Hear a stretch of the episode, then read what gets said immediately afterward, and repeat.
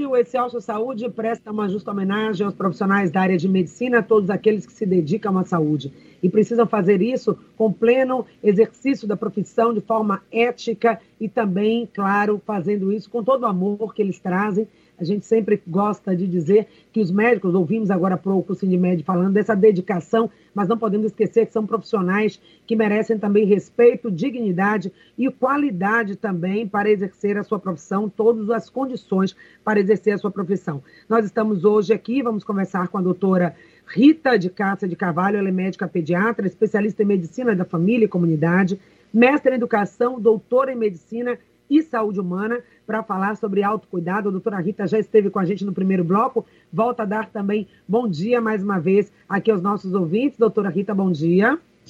Bom dia, Patrícia. Continuamos estar... aqui. Foi um prazer estar com vocês. Prazer nosso, mas nessa abertura também de programa, deixando aí a sua homenagem para os profissionais da área da medicina e reforçando a importância desse exercício de forma ética. Vamos falar agora, ouvir e parabenizar desde já o conselheiro doutor Otávio Marambaia, conselheiro presidente do CREMEB. Bom dia. É, bom dia, eu quero agradecer a oportunidade, aproveitar também esse momento para desejar a todos os colegas, os mais de 26 mil médicos baianos em atividade, um, os parabéns do Conselho Regional de Medicina e o estímulo a persistirem na luta né, porque hoje é dia do médico, mas o médico é de todo dia. Uhum. todo dia nós estamos enfrentando as dificuldades da doença. Eu quero agradecer a oportunidade, dar os parabéns também à doutora Rita, que está dividindo conosco a bancada. Exatamente. Doutor Otávio, nesse início, então, da sua fala, como presidente do, do CREMEB, a intenção de trazê-lo aqui hoje, na abertura dessa entrevista, exatamente falar nisso, né, da importância da garantia das condições do trabalho dos profissionais e também da vigilância para que os profissionais também estejam exercendo a sua profissão de forma ética, de forma equilibrada, trazendo para a comunidade, para as pessoas, aquela resposta né, que a gente precisa. A gente sabe que a questão da saúde hoje tem muitas demandas, tem muitas necessidades, e muitas vezes o profissional precisa se desdobrar trabalhando em condições subhumanas, mas ali é, assumindo o seu compromisso, o seu juramento de cuidar das vidas humanas. Então, deixe, portanto, a sua mensagem em nome do CREMEB para todos esses profissionais e pontue aquilo também que precisa ser visto para o pleno exercício da profissão. Ah, muito obrigado. Eu gostaria de, de juntar aos colegas que se encontram em suas atividades eh, nos hospitais, nos postos de saúde, nas UPAs, é? Como você bem salientou, muitas vezes em condições é, ruins de trabalho. É, o Conselho tem é, solicitado aos colegas que é, encaminhem a, a, descrição do lugar onde estão trabalhando, porque nós entendemos que uma boa condição de trabalho é um excelente meio de se evitar o acontecimento de eventos indesejados. É preciso que a população entenda que um médico que esteja super exposto, fazendo carga de trabalho muito acima das suas condições físicas, ele certamente em algum momento vai ser obrigado ou vai propiciar o aparecimento de um problema que não era do seu interesse. Né? A maioria dos pacientes às vezes não entendem o mau resultado e nem as condições em que o médico está envolvido. E o médico, como está mais à frente, ele recebe muitas vezes a incompreensão e até a agressão é, da população, quando, na verdade, quem deveria estar sendo responsabilizado são os gestores, que não proveem as condições necessárias para o trabalho médico, principalmente se nós considerarmos que a grande maioria dos profissionais médicos trabalham com contratos de trabalho precário. Isso é, é importante que se veja porque qualquer pessoa que trabalhe, ela tem que ter o um mínimo de segurança para a sua atividade. Por outro lado, o médico está sempre sendo cobrado é, para o exercício ético da profissão. E eu posso dizer, garantir até para toda a população, que a esmagadora maioria dos médicos da Bahia trabalham nesse propósito, no propósito Sim. de beneficiar o seu paciente, no propósito de não causar nenhum malefício ao seu paciente, no propósito de é, respeitar a autonomia das pessoas para isso eles precisam também da colaboração do paciente. Finalmente, como último, para aproveitar o seu espaço, eu gostaria de cobrar das autoridades uma melhor vigilância, principalmente na hora da contratação de médicos, porque nós estamos assistindo uma verdadeira epidemia de falsos médicos trabalhando em hospitais, principalmente do interior do Estado. Eu quero fazer um uhum. apelo aos senhores prefeitos, aos senhores secretários, no sentido de que busquem identificar essas pessoas e fazer com que elas sejam contratadas com segurança, porque é isso que a população precisa de segurança no atendimento em saúde.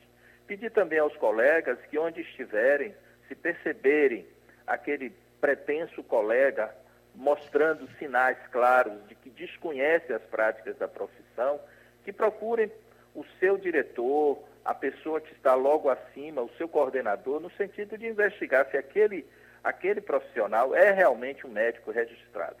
O Conselho tem todo o interesse de fazer a fiscalização mas nós temos pouca ação contra esses profissionais, ou melhor, contra essas pessoas que se dizem profissionais médicos, porque isso é um caso de polícia, uhum. infelizmente. Então, esse é o apelo, aproveitando de novo para parabenizar os médicos da Bahia, principalmente pelo seu esforço, pelo seu trabalho durante esse período catastrófico de saúde pública que nós tivemos até aqui.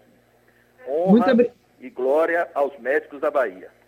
Muito obrigada, doutor Otávio. Não vai faltar oportunidade de estarmos de novo falando, trazendo outros temas de importância. Parabéns ao CREMEB pela homenagem que faz todos os anos. Nesse ano, mais uma vez, de forma online, né? Então, finalizando aí, deixa o seu convite para que as pessoas possam acompanhar esse momento de homenagem, se Exatamente. for possível. Olha, hoje às 19 horas, então, nós estaremos homenageando os médicos que completaram 50 anos, sem deslizes éticos, e homenagem também àqueles médicos que perderam a vida durante o atendimento a Covid, que foram mais de 100, infelizmente, aqui na Bahia.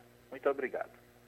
É um dia de celebração, mas um dia também de memória e de lamentar essas perdas. Muito obrigada mais uma vez. Portanto, ouvimos o CREMEB e também o Sindmed, duas instituições representativas da categoria dos profissionais da área de medicina, homenageando esses profissionais.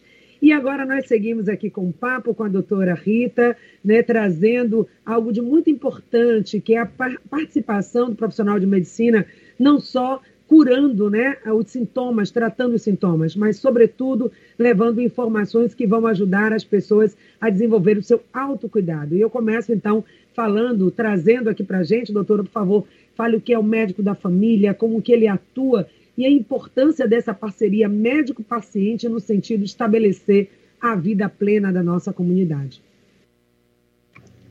Ô, Patrícia, mais uma vez, muito obrigada pelo convite, muito obrigada por eu estar aqui, por ter esse convite desse dia tão especial para nós todos. Realmente uma honra dividir a bancada com o doutor Otávio Marambaia, representante exemplar do, do Conselho Regional de Medicina aqui na Bahia, o conselho que tem tanta importância realmente no, no, na fiscalização e no controle das atividades médicas, no apoio ao exercício regular da medicina.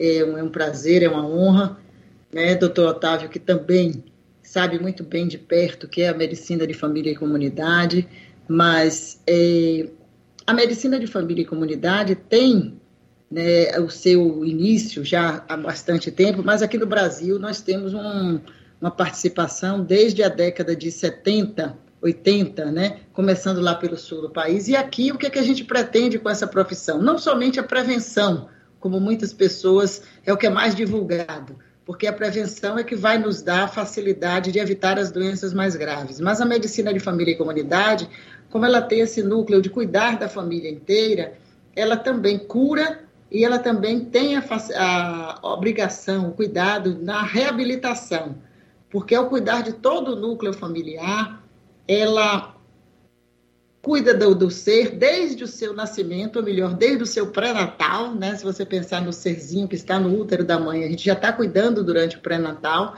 quando fazemos todos os exames, tratamos alguma doença que a mãe possa ter, acompanha esse crescimento e desenvolvimento, cuida durante a adolescência, cuida durante a idade adulta e durante a velhice e até a senescência desse ser, né? Evitando doenças como as nutricionistas bem falaram aí há pouco, não vamos é, permitir que essas crianças adoeçam por excessos alimentares, vamos fazer com que esse adolescente, essa criança, tome todas as vacinas necessárias. Se adoecer, vamos encaminhar para os especialistas para que eles possam ter os cuidados necessários. Se é necessária uma reabilitação, essa reabilitação pode ser feita no território em que esse médico de família atua, certo? Com o apoio desse médico de família e toda a equipe, porque uma das características principais do médico de família e comunidade é que ele não atua sozinho, ele atua em equipe. A equipe de família e comunidade tem uma enfermeira, tem um técnico, tem um agente comunitário, nós precisamos de outros profissionais do NASF, nós precisamos do CAPES, nós gostaríamos muito que na nossa equipe tivesse no nosso território uma academia de saúde, que é um dos equipamentos que é previsto pelo Ministério da Saúde, para que essas pessoas tenham acesso a um educador físico que faça conosco atividades físicas. Então, para que essas pessoas que, como você falou, que hoje é o dia do pintor, hoje é o dia do estivador, que essas pessoas que têm essas outras profissões possam na sua própria comunidade em que moram, tenham também essa reabilitação dessas atividades que às vezes não tem uma, uma atividade com ergonomia adequada, então que tem algum problema, né, até pela atividade que fazem, que forçam um determinado grupo muscular, então que a gente tem um fisioterapeuta que também nos apoie. Então o médico de família ele tem essa visão bastante ampliada da, do, do ser, né, do, do ser humano. Ao mesmo tempo, doutora, desculpa que ele tem essa visão ampliada do ser humano, né? Em todos os seus contextos, sua realidade familiar, sua questão social, ele também é muito focado, centrado na pessoa, né? A gente sabe que a doença pode ser a mesma, mas ela pode se manifestar de forma diferente em cada indivíduo. Então, cada indivíduo vai precisar de uma atenção especializada. Não tem aquela coisa, ah, eu tomei esse remédio, minha vizinha tomou, eu tomo também. Muitas vezes a gente tem essa cultura, inclusive da automedicação, que é um problema também atrelado aí à questão ou social, à falta de acesso, ou questão cultural mesmo da automedicação, mas ah, o, o médico da família tem esse olhar voltado para a pessoa. O que, que é de diferente em relação a outras abordagens? Exatamente, Patrícia. Isso é uma das coisas mais é, especiais na medicina de família e comunidade, é que a gente trabalha com o método centrado na pessoa. Isso é fantástico, porque hoje em dia a gente tende a ter é, uma, uma vontade né, de ter guias, é, protocolos, para poder tratar todo mundo. Isso é muito bom, tá certo? É muito importante que a gente tenha, vamos dizer assim, como a gente chama, né, guidelines, né? Os guidelines, eles nos dão assim um guia assim, a pressão está em tanto, toma tal remédio. É, teve tal e tal score, a gente já faz isso, isso e isso. Então, a gente tem esses scores, mas o score nos dá uma linha mestra, nos dá uma orientação de como deve ser, mas a gente não vai usar isso para todo mundo. Isso é muito interessante, porque como eu sou professora, né, e nós temos alguns professores de medicina de família e comunidade, graças a Deus hoje em dia, a gente vê o aluno dizer assim, não, ela é alto risco, a paciente. A gente diz, espera aí, calma, nós vamos ver, essa paciente assim, assim, a gente poder discutir que, embora no score aquela paciente seja alto risco, ela é um alto risco, mas ela é diferente da de cá. Então, a cada paciente você tem que particularizar. Né? Não é simplesmente pegar a paciente, jogar no alto risco e tratar igual. A cada pessoa você vai individualizar. E o médico de família, quando a gente tem o programa de família e comunidade bem instalado, e a gente tem isso em alguns países do mundo, a gente pode fazer isso bem feito. Porque o médico de família ele está encarregado de um número certo de pessoas, ele não pode estar encarregado de 30 mil pessoas, que como bem chamou a atenção o doutor Otávio, quando esse médico está em sobrecarga, ele acaba não fazendo o trabalho dele bem feito. Ele precisa ter um número adequado de pessoas, de famílias, para que ele possa atender com essa especificidade que a gente está falando. Um médico que trabalha com uma sobrecarga muito grande, ele tem que trabalhar com esse guideline sem ver que Patrícia é diferente de Rita, que Rita é uhum. é diferente de Maria, que Maria é diferente de Ana, né? E que Otávio é diferente de Pedro né? Então a gente tem que ver essas coisas. Embora às vezes a pessoa tenha mais ou menos a faixa etária, não estou dizendo que eu tenho a sua faixa etária, não, viu, Patrícia? Pelo amor de Deus, eu sei que você é muito mais jovem. Mas assim, né? A gente, a gente tem que ver que as pessoas são diferentes, não só pela faixa etária, mas como você disse, pela cultura, pelo ambiente que vivem, pelo, pela, pela, pela educação que tiveram, por muitas outras coisas. Tem determinantes sociais de saúde, tem a vida uhum. que essas pessoas levaram, e tudo isso influencia na maneira como a gente vai poder tratar cada indivíduo. Por outro lado, no meio de tudo isso, todo esse contexto, tem também a autorresponsabilidade do paciente, né? A gente sabe que a saúde é algo muito complexo, tem um profissional médico que está ali, ele vai prescrever, tem os profissionais também da área de saúde, os enfermeiros, fisioterapeutas, é, nutricionistas que vão fazer a sua parte, fisioterapeutas, né? Já falei, enfim, todas as pessoas que vão ali trabalhando em prol, muitas vezes, algumas vezes, em forma multidisciplinar, integrada, para garantir que aquele paciente restabeleça a sua saúde ou possa minimizar os agravos daquela doença. Mas tudo isso pode ter a melhor equipe de saúde, a melhor estrutura física, né? os melhores medicamentos, mas tudo isso vai contar também com outro fator que é muito importante. É a forma como o próprio paciente vai encarar tudo isso e vai colocar isso em prática na sua vida, doutora. Verdade. É, a autorresponsabilização, a autorresponsabilidade, o autocuidado são coisas muito importantes para que qualquer cuidado em saúde tenha sucesso. Agora, a gente também precisa entender que essa autorresponsabilização passa por alguns é, elementos, Sim. que são a educação desse indivíduo, uhum. a informação desse indivíduo, a renda desse indivíduo, o lugar em que ele mora, a cultura dele. Então, existem mecanismos que podem influenciar também nessa autorresponsabilização. E esses mecanismos passam, é, muitos deles são influenciados pela gestão em saúde, também estocada em, de, de um outro modo, por doutor Otávio. Porque, veja, quando a gente tem uma administração pública que uma preocupação com a saúde da, da população, com a educação da população, e investe nisso, a gente pode ter uma educação em saúde, além de uma educação formal. Educar não é apenas alfabetizar, educar não é apenas uma educação formal. A gente pode ter grupos de educação em saúde. Uma pessoa que não tem um transporte adequado, não tem uma renda adequada, não tem uma alimentação adequada, você querer que essa pessoa faça exercícios físicos. Que exercício físico? Nem outro dia pedi, estrutura, né? Pois é, outro dia eu pedi a uma paciente que ela verificasse a pressão pela manhã e à noite, e três vezes ao dia. Ela, doutora, cinco horas da manhã eu estou saindo de casa para ir para o trabalho. Quer dizer, que horas ela verificaria a pressão? Se ela sai de casa às cinco horas, Patrícia, que horas ela acordou? Quer dizer, que horas eu vou querer que ela acorde mais cedo para verificar a pressão, depois se arrumar e sair de casa? Você está entendendo? Quer dizer, que horas ela vai verificar a pressão? Veja que absurdo é esse. Está entendendo? Então, ela cinco horas está saindo de casa e não é no transporte do, do, do polo. Ela está saindo de casa para pegar o transporte público para poder, sete horas da manhã, estar tá entrando no trabalho dela. Tá? É, então, vezes... essa é a desculpe, é a condição do nosso povo.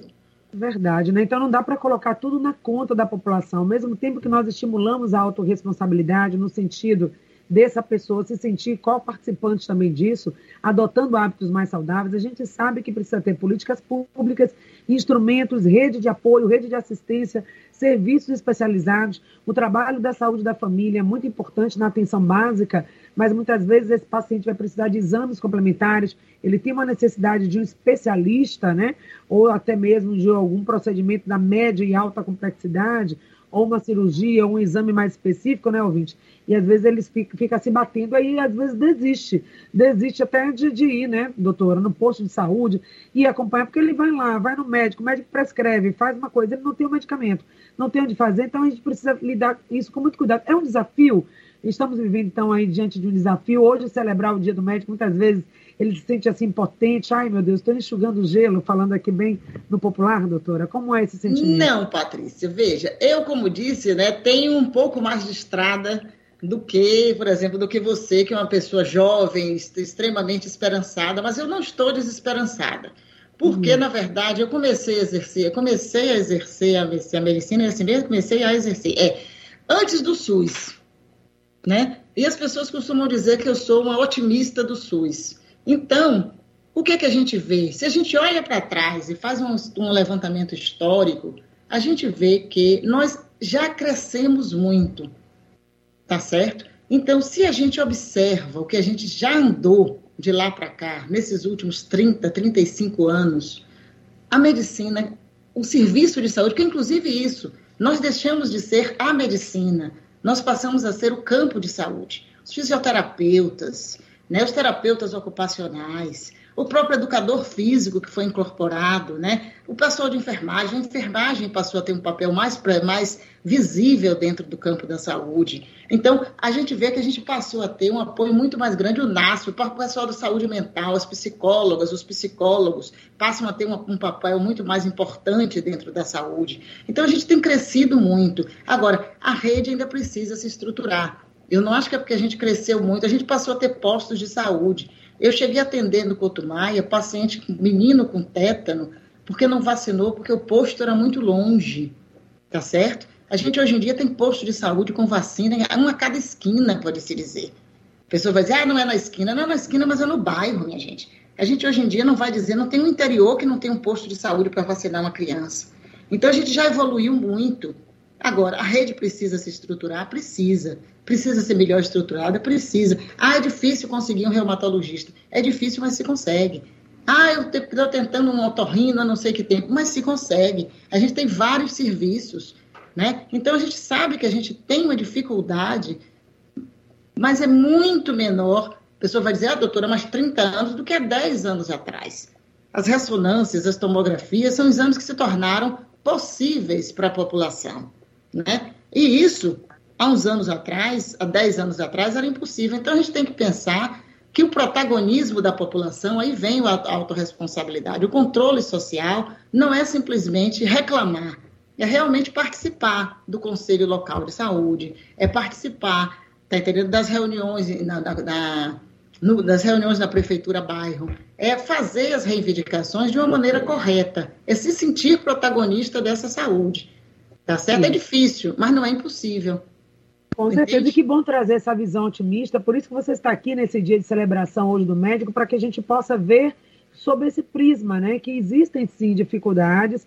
Claro que é preciso ter esses determinantes sociais que você falou, garantidos a questão da saúde, educação, saneamento, transporte, diminuir a questão da violência também que impacta sim, e muito aí a condição de saúde, inclusive mental da população mas tem muita coisa boa também acontecendo, as práticas integrativas, tem muita coisa acontecendo que as pessoas podem sim ter acesso, sair desse lugar de, né, de que não tem perspectiva e buscar cuidar da sua saúde.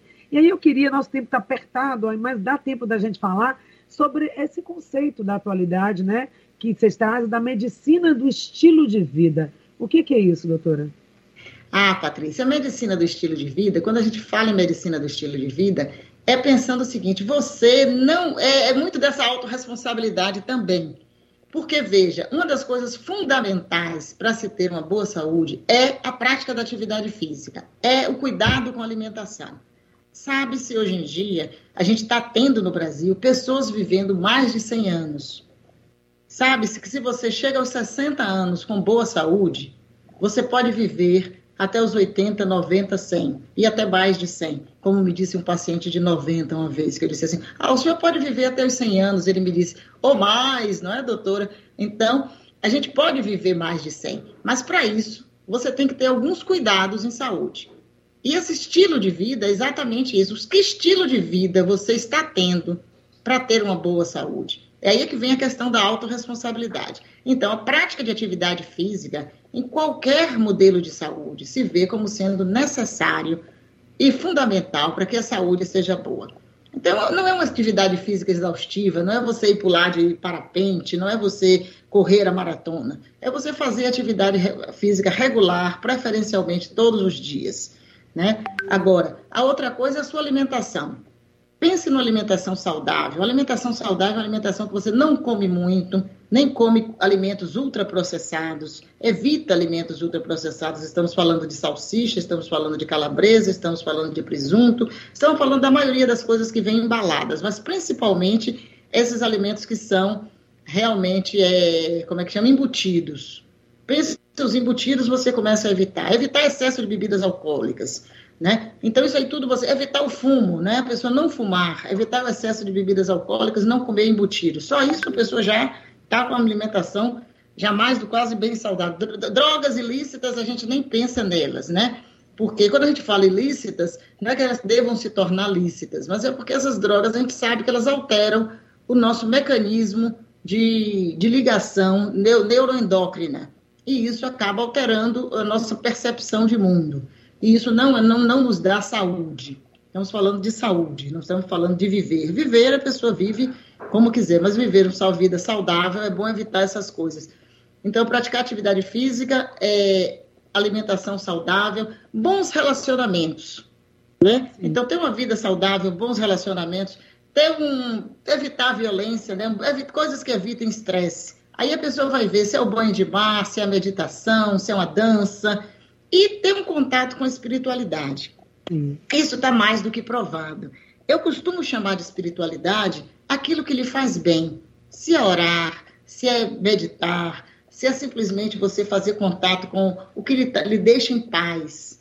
Porque a gente que trabalha com muitas pessoas, a gente não pode ter uma visão de espiritualidade única. A gente tem que abrir e fazemos isso para entender o seguinte: qual é a sua espiritualidade? Pratique-a. É isso que ele faz bem, que lhe dá um propósito de vida, que lhe dá paz interior. Então vamos buscar isso que lhe deixa em paz, em contato com seu eu interno pacífico. Pensando assim, você vai estar em contato com. Agora é paz, não é sensação de euforia. Não, a paz não é euforia. A paz não é uma sensação de sucesso. Ah, é, não. Paz. Esse propósito de bem-estar. Essa é a medicina do estilo de vida. Que lindo isso, quis trazer esse conceito hoje no Dia do Médico, até para ampliar essa visão, né? Claro que o médico está ali para cuidar, para curar, mas essa visão curativa, né? De que precisamos criar hospitais, precisamos. O médico é aquele que está ali também para trazer essas informações. E graças a Deus eu acredito que isso tem aumentado, ampliado mais.